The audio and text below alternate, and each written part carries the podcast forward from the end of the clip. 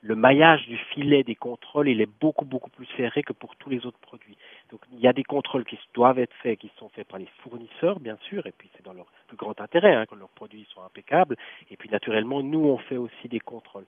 Et là, c'est évident qu'au moindre soupçon, il y a un retrait ou un rappel. Le rappel, c'est quand il y a un danger pour la santé publique. Et puis là, dans le cas de, la nourriture pour enfants, la limite est beaucoup plus euh, ténue que, que pour les autres produits. Donc là, c'est évident que ce sont des produits qui sont extrêmement contrôlés, beaucoup plus que les autres, de manière beaucoup plus stricte et sur des valeurs qui sont beaucoup.